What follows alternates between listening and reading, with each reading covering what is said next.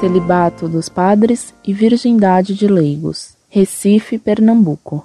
6 de novembro de 2002. Católica, 36 anos, superior incompleto. Gostaria de uma explicação por que os padres, bispos, etc., da Igreja Católica não podem se casar. Em alguma época da Igreja Católica, os padres se casavam?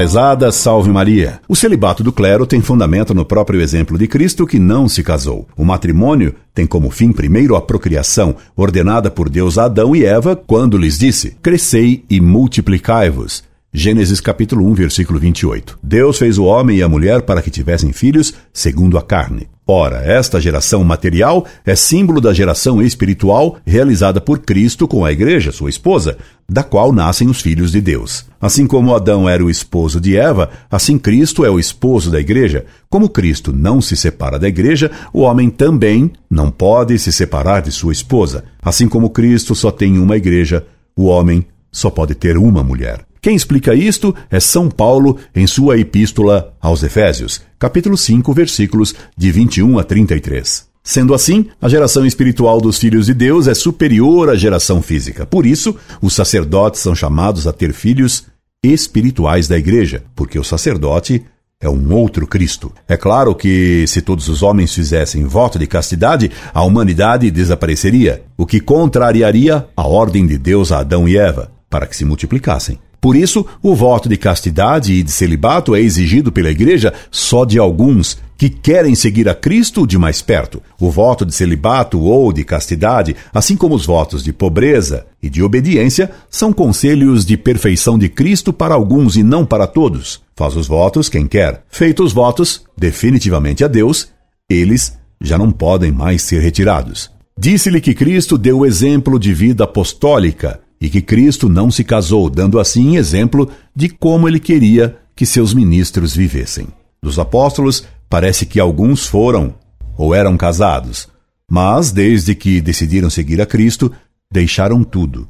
Por isso Cristo disse: Todo aquele que deixar por amor de meu nome a casa, ou os irmãos ou as irmãs, ou o pai, a mãe ou a mulher, ou os filhos, ou as fazendas, receberá cento por um e possuirá a vida eterna.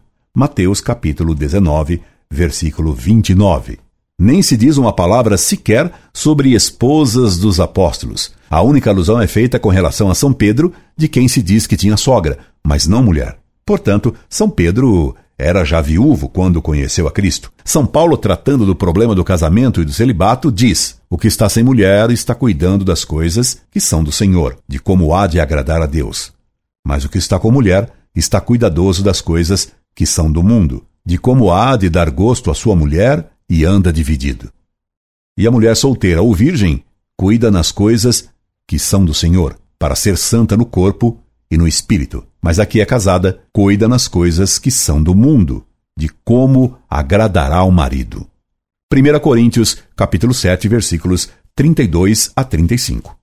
E São Paulo disse ainda: Digo também aos solteiros e às viúvas que lhes é bom se permanecerem assim, como também eu. 1 Coríntios, capítulo 7, versículo 8. Portanto, São Paulo deixa claro a superioridade do celibato e da virgindade sobre o matrimônio, embora ele também diga que casar é bom. Por isso, a igreja sempre defendeu o celibato dos sacerdotes. Foi sempre em tempos de crise e de decadência religiosa que se contestou o celibato. Num desses períodos de crise é que a Igreja explicitamente ordenou por lei aquilo que sempre ela praticou, o celibato eclesiástico.